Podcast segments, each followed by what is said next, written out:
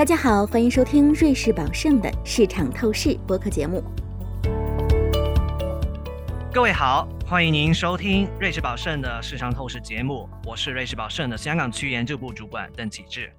中国股票市场呢，在过去三个月大幅度上升，港股的恒生指数已经涨了差不多百分之五十了。那 A 股的沪深三百呢，也升了百分之二十左右。那最主要的原因当然就是这个疫情政策的转变，很多的投资人都有不同的疑问，比方说为什么政策会有一百八十度改变呢？宽松的政策还能持续多久？或是过去市场的一些忧虑，现在怎么看等等？那今天我非常的荣幸能够请到思睿集团合伙人。和首席经济学家洪浩先生来跟我们分享一下他对于中国经济以及中国市场的看法。欢迎您，洪浩总。Richard，非常荣幸可以和你在一起做这一期节目。谢谢您时间。那目前的投资人呢，非常关注的是中国重开的情况，因为这个是中国股市上涨的最主要原因。那或许我们就从这一块开始讲起吧。那中国的疫情呢，现在已经过了第一个高峰啊，我很多内地朋友都阳过了，而且呢，很多省市也开始逐步的恢复正常。那思瑞集团的总部在上海是吧？能不能跟我们分享一下现在上海的情况呢？是不是已经完全复常了呢？呃，我们认为是这样的，至少在一线城市啊。那么正好呢，在重启的呃疫情调整和中国重启的头两个星期啊，我正好在啊内地出差啊。那么当时呢，其实由于这个疫情的政策呢的调整啊，变化比较快，呃，所以呢，身边呢有很多朋友、同事呢都感染了。但是呢，绝大部分啊人我认识的哈，都在三到四天里头啊，基本上都康复了。那么有一些可能会稍微。长一点啊，可能要五到七天啊。有一些呢，呃，朋友呢，有一些轻微的，在康复了之后呢，有一些轻微的咳嗽的症状，但是呢，在一个月之后也基本上也消失了。所以呢，之前哈，对于这个病毒啊，比如说这个把病毒我们的宣传的时候呢，我们在二零二一年哈，因为毕竟那个时候的变种是 Delta 德尔塔病毒，那个时候呢，那个病毒还是致死率还是很高的。呃，所以呢，大家的记忆可能还停留在那个时候，呃，但是呢，我们后来呢发现，其实奥密克戎也没有我们想象那么可怕哈。但虽然它不是一个大号的感冒，但是呢，它对我们的这个身体的健康呢，它的危害呢，可能也没有我们想象担心的那么大。所以呢，经过了这一轮快速的重启以及快速的这个感染之后呢，那么基本上呢，如果我们看一下中国 CDC 的数据，呃，大概百分之八十到九十的中国的人群呢，已经。啊，感染过了，也就是说呢，我们很可能已经很快的达到了群体免疫的这样的程度啊。那么我相信呢，这也是绝大部分的朋友呢感到欣慰的一个事情。那到了这个春节哈，因为我们是十二月开的，那到了春节春节的时候呢，其实大家其实有阳过了，所以呢，今年的春节哈，我们看到基本上呢，出游的数据啊，消费的数据啊，呃，餐饮业、酒店业、旅游业等等。数据都非常好，那么这个呢，也是一个佐证哈，就是说我们看到的是中国很可能已经达到了一个群体免疫的水平。嗯，那这一次呢，其实很多的投资人都会同意，就是政策的改变是蛮预料之外的，而且这个转变也非常快。那洪浩总在你看来，这个原因可能会是什么呢？对，我觉得第一个是时间上的选择吧。那么。当时呢，认为共识呢，认为就是说，嗯，如果重启在冬天的时候比较冷啊，那么这是一个感冒高发的季节。那所以呢，如果在这个时候重启啊，会不会就是说让大家感染的这个症状更加严重啊？那么这是一个担心。呃，但是呢，我觉得就是说，我们的决策层呢看到的是中国的农历年啊，今年提早了，在一月份。那么在一月份的时候呢，农历年呢，一般来说呢。中国的商业活动呢都静止啊，大家都回老家过年去了，啊，没有人，没有人在工地上工作了，工厂里也没有人啊。那工厂甚至十二月份就提前下班了。比如说，如果你要印刷，印刷厂是十一月的底就下班了啊，很有意思的。所以呢，这个时间上选择，我认为是他选择了一个对于从感染对于中国经济的冲击的程度最小的一个时间点。那么同时呢，我们也知道哈，这个奥密克戎它的康复期大概就是七天左右，对吧？那所以呢，正好我们春节要休两周，所以呢，这个也帮助了大家哈，就是最大程度的减少对我们中国经济的冲击。从财政方面来考虑呢，到了四季度末哈，经过了这个一年的封闭式管理之后，我们看到呢，地方政府的财政呢。由于这个大规模的核酸的检测以及其他的隔离啊、方舱啊的建设等等，那么地方政府的财政也出现了比较大的赤字，对吧？这个是需要啊这个呃补充的。呃，所以呢，如果继续下去的话，哈，就是说把这个严格的隔离政策继续下去啊，其实地方政府可能它的财政也也承担不起了。那所以呢，时间上病毒的变异啊，还有这个地方的财政啊，都决定了现在这一波就是。快速的放开，快速的调整。现在回过头来看啊，那么其实它是一个比较英明的一个决策。嗯嗯，那洪老总，您刚才说了，就是很多春节的消费数据其实还挺好的，但其中一个例外可能就是这个房地产的销售，因为基本上还是维持一个比较疲弱的状态。而且呢，过去三个月政府就出台了很多支持开发商的政策，那包括所谓的三支箭。分别放松呢贷款呢债券，还有就是股票的融资。随后呢又有第四支去支持海外债的这个偿还。那你觉得这些政策的效用究竟有多大了？然后民企开发商他们的最终局面会是大概怎么样呢？嗯，我觉得房地产的确在春节期间啊，就是在这个一二月份呢，其实它是一个 low season 啊，这是它的。季节性的决定了大家不买房，而且呢，就是说经历了过去一年这么这个那 这个洗礼之后呢，其实我觉得，呃，这个大家暂时可能这个消费的习惯还没有改变过来，那么存钱的习惯还是非常的强。那我们春节看到的数据呢，其实我相信有很多一次性 one off 的季节性成分。那不仅仅呢，春节是我们的农历年哈，就是这是一个消费的大年。那同时呢，这个大家也憋了很久了，说实话，所以呢都都爆发出来了。那这种爆发性啊，其实它是具有很多的 one off，就是一次性的这个特征的。那所以呢，真正的消费的 picture，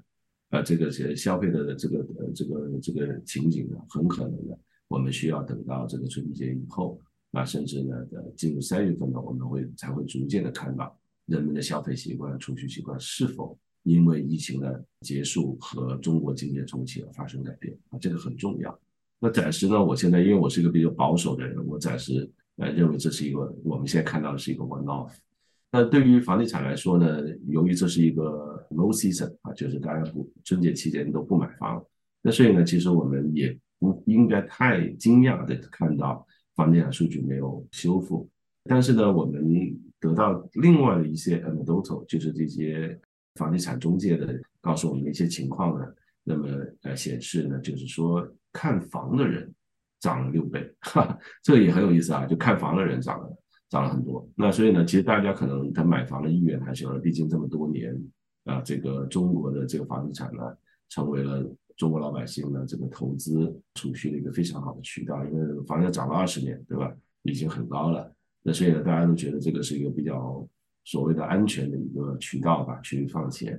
所以呢，这个房地产的复苏呢，也不是一朝朝夕之功啊，它是需要逐步的去复苏的，尤其是经历了二零二二年之后，那么我相信呢，更多的复苏的迹象呢，在二季度末就进入三季度之后啊，我们也会看到更多的复苏的迹象。嗯，那目前市场是特别的关注这个复常的进度，但我认为某程度上是缺乏了一个大局观，因为现在的改变，我认为是整体政策的一个转向，而并非只是疫情上面。那我们瑞士宝盛认为呢，如果只是改变疫情的策略呢，那市场可能涨到现在就差不多了。但实际上这个是总体政策的放松，所以我们认为能够支撑这个市场继续反复往上。至于中国的政策方向呢，其实我觉得跟一个钟摆还蛮像的，就是在经济偏弱的时候呢，政策会偏重增长的刺激；经济恢复到一定强度呢，政策可能就会重新的去偏向这个结构性改革。那所以呢，如果要估计政策未来的方向，可能首先要判断我们现在是在经济周期的哪一个位置。那所以，洪浩总，你现在目前认为我们是在周期的哪里呢？然后什么时候可能会看得到比较明显的的一个复苏呢？对，多年以来啊，我做了非常广泛和细致的这个经济周期的研究啊。那么我们的呃数据的整理和这个模型呢，都发现指出呢，我们现在中国的经济周期啊正在处于底部啊。那么当然底部是一个过程啊，它需要一段时间慢慢的爬出来。但是呢，这个方向是很确定的，就是说它已经到了底部，对吧？那所以呢，什么时候爬出来，只是一个迟早的时间的问题。呃，那么同时呢，我觉得就是说。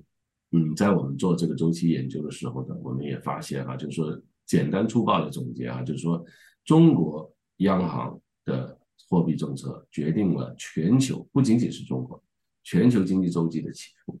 而美联储的货币政策决定了全球金融市场的涨跌，这个是很重要的。因为呢，这个很简单啊，就是因为我们中国的经济周期是领先于全球的经济周期的啊，甚至是美国的经济周期。所以呢，我们现在看到中国，当我们的这个经济数据啊，就是我们中国的经济周期呢进入底部之后，我们会看到中国的央行开始扩表，而这个正在发生啊，这个非常的重要。央行一扩表，也就是说呢，这个系统里头的这个流动性啊开始变得更加充分了。然后呢，随之而来的第二步呢，应该我们看到这个信贷需求的复苏，啊，那么然后呢，投资就开始起来了，效率开始起来，应该是这样的。那所以呢，我觉得，嗯。我们的数据观察呢也显示了，就中国央行的这个表开始重新扩张。那所以呢，这样的话呢，其实我们呃有数据和经验呢，还有历史呢，都告诉我们啊，中国经济周期已经进入底部啊，并很可能已经开始复苏。嗯，啊，洪浩总，我们很多的投资人跟我们说，就是他们认为，虽然股市是涨上去了，但是去年市场忧虑的很多一些。所谓的长期问题呢，并没有多大的变化。那其中一个例子就是中美的关系。那在一方面，早前中美的元首在 G 二十的峰会会过面，然后这个的确让人有一个期待，就是两国关系最起码有一个编制上的改变。但是在另一方面呢，最近传媒在报道，这个拜登政府在研究一系列的针对中国的限制，包括投资限制啦。还有出口限制，所以你觉得两国关系在往哪一个方向去走呢？嗯，我觉得中美的竞争它是一个，就是它的方向是比较明确的啊。那么自从二零一八年贸易战之后啊，我们就会看到这个这中美的这个竞争啊，它在逐步的升级，地缘政治的风险呢也啊也不断的啊有所反复。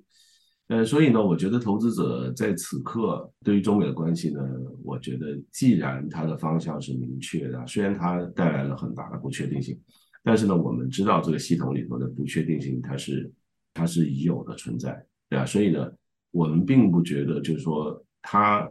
改变了我们的投资决策，因为我们在投资这个市场的时候，我们已经知道它已经存在了，对吧？我们进来的时候就像外头已经开始下雨了，我出门一定要带把伞啊，是一个道理。所以呢，我觉得，嗯，all in all 呢，呃，其实地缘政治的风险呢，也在我们现在的市场的这个 risk premium，就是这个风险溢价里头表现出来。那所以呢，当风险高的时候，那么风险溢价这个 risk premium 也会很高，然后呢，就压抑了我们整体市场控制啊。所以呢，我们现在看到，即便是像瑞雪你刚才讲的啊，我们像是市场呢已经反弹了五十个百分之五十了，很短时间。但它还是很便宜，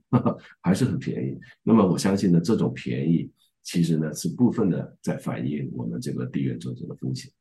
嗯，那另外一个讨论的热点呢，就是中国人口在六十年以来首次下跌。那究竟这个人口结构的变化会怎么影响到消费的模式，以至于医疗开支啊怎么样改变？我觉得都是最近比较热门的一个题目。那洪浩总在这方面你会很担心吗？嗯，这个也是一个担心也没有用的也问题啊，因为人口啊，它是一个长期的趋势。那那么七十年代我们开始做这个计划生育，对吧？八十年代啊有两波这个出生的高峰啊，一波在七十年代，然后一波在九十年代。那基本上就从此以后这个人口就慢慢的走下坡路了。那么在二零一六年的时候呢，我们曾经尝试过放开二胎，对吧？当时，那么这个时候呢，我们看到呢。当年人口出生率微微的上升一点点，然后又开始下降。所以呢，人口的趋势它是一个长期的趋势啊，它并不是说我们现在开始做什么，然后给给大家发钱呀，大家就不去，它它它可能就它就改变了整个趋势，其实是很难的。我觉得不仅仅是中国面对的问题吧，那么整体的亚洲国家，南韩还有其他的一些像日本啊这些地方呢，其实都啊遇到同样的困难。所以呢，我觉得，嗯，这个其实我从另外一个角度来考虑啊，其实呢，我们也要看到，就是说啊，人口的老龄化，其实呢，或者说生育率的下降，其实呢，它也是一个经济发展的一个一个共存的问题。它因为经济越发展。人们的生活水平越高，男女的社会地位越平等，那么生育的率就会越小，就是很简单啊，就很简单。甚至呢，很多女性也不愿意生育了。现在，所以这是一个长期的问题，不是说我们用一个短期的政策它就能够解决的。甚至呢，就是说，即便是我们七十年代没有做这个计划生育，我们现在可能看到的配置不会。我们现在实际看到的相差很远啊，我认为是这样的。所以呢，人口问题它既是一个深刻的长期的问题，它也是短期没有办法解决的问题。所以呢，对于中国的市场来说呢，我觉得是一般来说哈，就是随着人口的老化，那它的储蓄和消费的习惯呢会发生变化。那如果我们看一下，比如说这个 life cycle hypothesis，对吧？那么前期我们的储蓄会释放出来，变成了这个老年的。时候的消费，那所以呢，我们相信呢，就是说 savings rate 哈，中国的 savings rate 是中国的这个储蓄率呢是非常高的，这个这是非常惊人的，达到了 gross savings rate 这个毛储蓄率呢，达到百分之五十以上，对吧？那中国比如说 二零二二年我们存了新增了什么十八万亿，十八万亿人民币，这个是这这太惊人了，实在是。OK，所以这些啊历史上我们这个储蓄的习惯，还有可能是因为我们对于可能是因为我们的文化，中国传统文化的影响啊，未雨绸缪啊，这个这个这个等等等等，或者说呢，是因为我们对于未来的不确定性的一些一些担忧而 bump up 了我们的这个储蓄率。但是呢，到了未来你的 coming years 上，在未来的将来的这个年份呢，我们很可能会看到储蓄率的下降，消费的上升。同时呢，对于老年的用品，比如说这个 nursing home 啊，这个养老院呀。老人的护理啊，其他一些老年人相关的 senior 的 citizen 一些相关的一些服务呢，它的需求呢都会增加。那其实呢，我觉得你看，比如说我们看一下我们的邻国日本啊，那前两年我们看到它的数据显示，它的老年人的那个尿布，对吧？它的销售量已经超过了一个的尿布。那我相信这个是一个所谓的 precedent 啊，一个前瞻的一个先例啊，告诉我们一个老龄化的社会。它会遇到的一些改变，嗯嗯，还有就是去年夏天的时候呢，中国国内的情绪可能偏悲观一点点哈。那当时候呢，就有很多的市场人士在讨论这个像日本那种所谓资产负债表衰退的一个可能性。他们特别留意到，比方说这个货币供应是上去了，但是社融跟不上去。那有些人呢就担心这个是不是一个所谓的流动性陷阱，或者是牵涉到什么信心危机。而且呢，中央工作经济会议，也就是去年十二月的那个呢，也提到要提振市场的信心。所以呢，你觉得中国真的有这方面的风险吗？我觉得怎么说呢？就数据上来显示啊，社融的确就是说你新增的贷款慢于你的 M 二的增长速度，那显示呢，就是说有大量的这个流动性它淤积在这个呃这个金融系统里头。那所以呢，如果从这个角度来看哈，大家觉得啊，这个是不是一个就是一个流动性陷阱啊？或者说你扔把钱扔进去了，这个经济没有反应啊，就是流动性陷阱。这个钱这么多钱没有人花。但是呢，我觉得大家要考虑一个滞后，就是说这个政策以及政策实施了之后啊，这个效应。那么一般来说，当然就是中国经济 tend to be very responsive，就是它反应的非常敏感。但是呢，二零二二年是一个特殊年，大家也知道了，就你有钱也花不了，对，大家都在家里头，有钱也花不了，对吧？所以呢，觉得是一个额外的因素，大家要考虑的，就看这些数据的时候，这是第一点嘛。那第二点呢，就是也我也听到有声音说，就是这个 balance sheet recession 啊，这个资产负债表衰退。那资产负债表衰退的先决的条件，尤其是对于中国这样的一个经济结构的国家来说，它应该首先体现在。资产价格，尤其是房地产的价格大幅的下降，那么这个时候呢，就对吧？这就是资产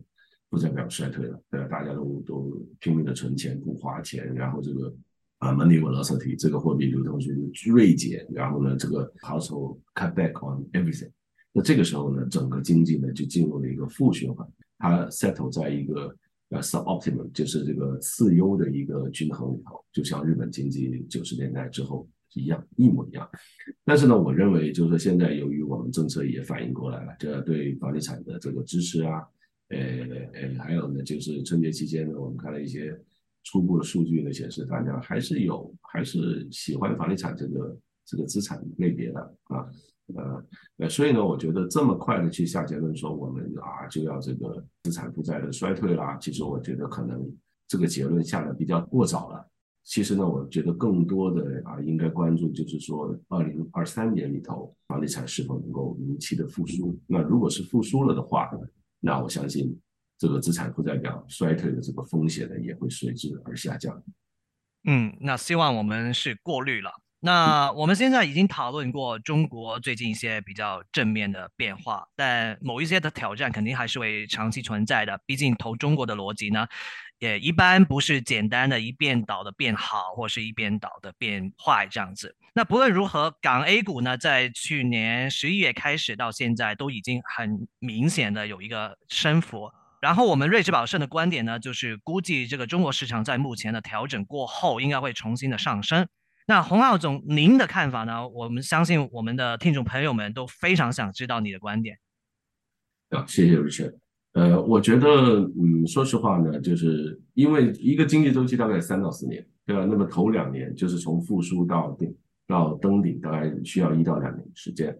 所以呢，我们现在经历了这个三个月的市场的复苏。那么其实呢，我觉得虽然我们上升的速度比较快。呃，但是呢，我觉得是没有反映我们这个经济的周期的复苏了，因为这个经济周期它的复苏呢，Tesla 呃这个应该是比三个月要长的，对吧？那同时呢，这随着这个复苏呢，逐渐的我们也会看到，比如说盈利的回暖呀，盈利的重新的增长啊，呃，现金流的充沛啊等等。那么这个时候呢，我们反而啊，随着这个复苏呢，这个市场的这个估值还会下降的，你知道吧？所以呢，我觉得，嗯，现在的这个 rally 没有这个反弹，没有完全反映到经济复苏的潜力。当然，就刚才我们也讲到了，这个房地产市场的复苏需要时间，对吧？所以呢，呃，随着这个更多的经济的数据的展开啊，以及呢这个两会的这个呃召开呢，其实我们应该会看到更多的今年的宏观环境的细节啊，我们会更好的把握啊这个市场的方向。那么一般来说呢，就是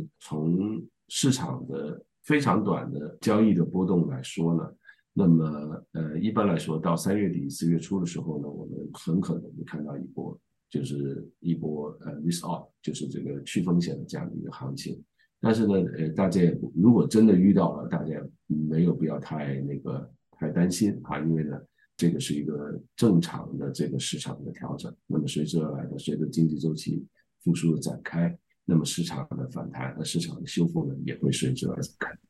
嗯，那板块方面呢，哪一些是您比较喜欢的呢？对我们呃一直在看好互联网平台型公司、科技板块啊，还有呢这个高增长的板块，对啊，成长型板块，呃，工业板块、可选消费以及呢医疗保健。那医疗保健虽然它是一个 defensive，就是它是一个防御性的行业。但是呢，呃，因为毕竟疫情的这个病毒还是在的啊，我们对于这个无论是预防啊，还是防护呀，还是治疗这些需求都会在。所以呢，我相信呢，这个 healthcare 虽然它是一个防御型的板块，但是呢，我觉得在尤其在今年上半年呢，其实我们也应该重点关注一下。那么以上的除了医疗板块之外，还，以上的板块呢，它都是高贝塔的板块，它对于经济周期更敏感。那随着这个经济周期的修复，它应该跑得比其他的板块更好，不是说其他板块没有机会，而是说呢，因为整体的经济的复苏啊，这个经济的大潮升起的话，冉冉升起的话，那么所有的船，all boats，所有的船都会上升，都会飘起来。但是呢，我们觉得呢，就是说刚才我们讲到的这几个高增长、强周期的行业，它应该呃在这个经济周期回暖的时候更加受益。嗯。我想我们的推荐可能还是有一点点相似的地方吧，啊，因为我们瑞士宝盛重点看好的是互联网跟消费，然后第二梯队的是金融类当中弹性比较大的那些行业。那在结束之前呢，我知道洪老总您有自己一套去利用这个人民币汇率去升贬啊，去判断市场情绪的一个择时的方式了。那这个可以跟我们分享一下吗？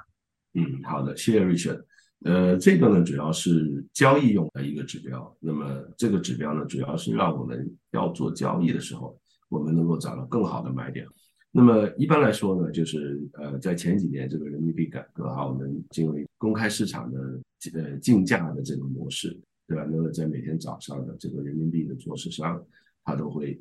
固定啊他心目中认为人民币应该的价格。当然呢，这个。价格也很容易算哈，因为我们央行有一个公式，呃，里头有一个什么逆周期因子，大家都知道哈，一算就算出来，很简单。然后再看一下这个市场的呃 supply and demand，这样的基本上呢，我们做一些 adjustment 就能够得到就是当天市场认为人民币应该在的价格。然后呢，到了九点二十左右呢，央行会给我们一个它 set 的这个 reference，就是它设的这个中间价的价格。那么通过比较央行的中间价和市场心理。的价格，那么我们能够从中窥探到中国央行的真实的这个这个想法，对吧？对。那么如果他比如说把人民币 set 的比这个 reference rate 这个中间价呢定的比这个市场的竞价要弱的话，那么显示呢就是说这个市场哈呃显示的这个呃央行呢觉得可能这个市场 liquidity 太多了，对吧？他想收回来一点。那这样的话呢，这个市场呢就会对央行的这个意图。会有所反应，一般来说是偏弱的啊。那所以呃，这个也很好理解吧？因为简单粗暴的说，一个弱势的人民币显示的稍微弱的信心，对吧？那当然这个是日间的信心的波动。那么这样的话呢，反映出来的就是这个呃股票的价格呢也会稍微偏弱一点啊。所以呢，通通过这种比较啊，通过对于央行。这个政策意图的每一天的试探，当然这种政策意图是波动型的啊，它不是说一个长期的意图，而是说我们每天在找一个更好的买卖点。那么这样通过这种比较啊，我们能够大概的能够掌握当天这个市场的强弱的程度。那这样的话呢，它也会让我们呢在做交易的时候，比如说我今天要买一个股票，对吧？那么如果央行是九点二十设了一个强势的中间价，那我想。我们今天的 position 很可能是会赚钱，那当然这这是有一个概率了，但是呢，这个一般来说，也给了我们在做交易的时候一个 extra point，一个额外的做决策的一个啊一个点。嗯，这个非常有意思。那今天非常感谢洪浩总您抽空来跟我们分享您的意见，也感谢我们的听众们朋友们收听，感谢，再见。好，感谢各位，兔年大吉。感谢您收听瑞士宝盛的市场透视。如果您喜欢本期内容，可以通过 Apple Podcast 订阅，随时随地收听我们的节目。欢迎访问 www.juliusby.com，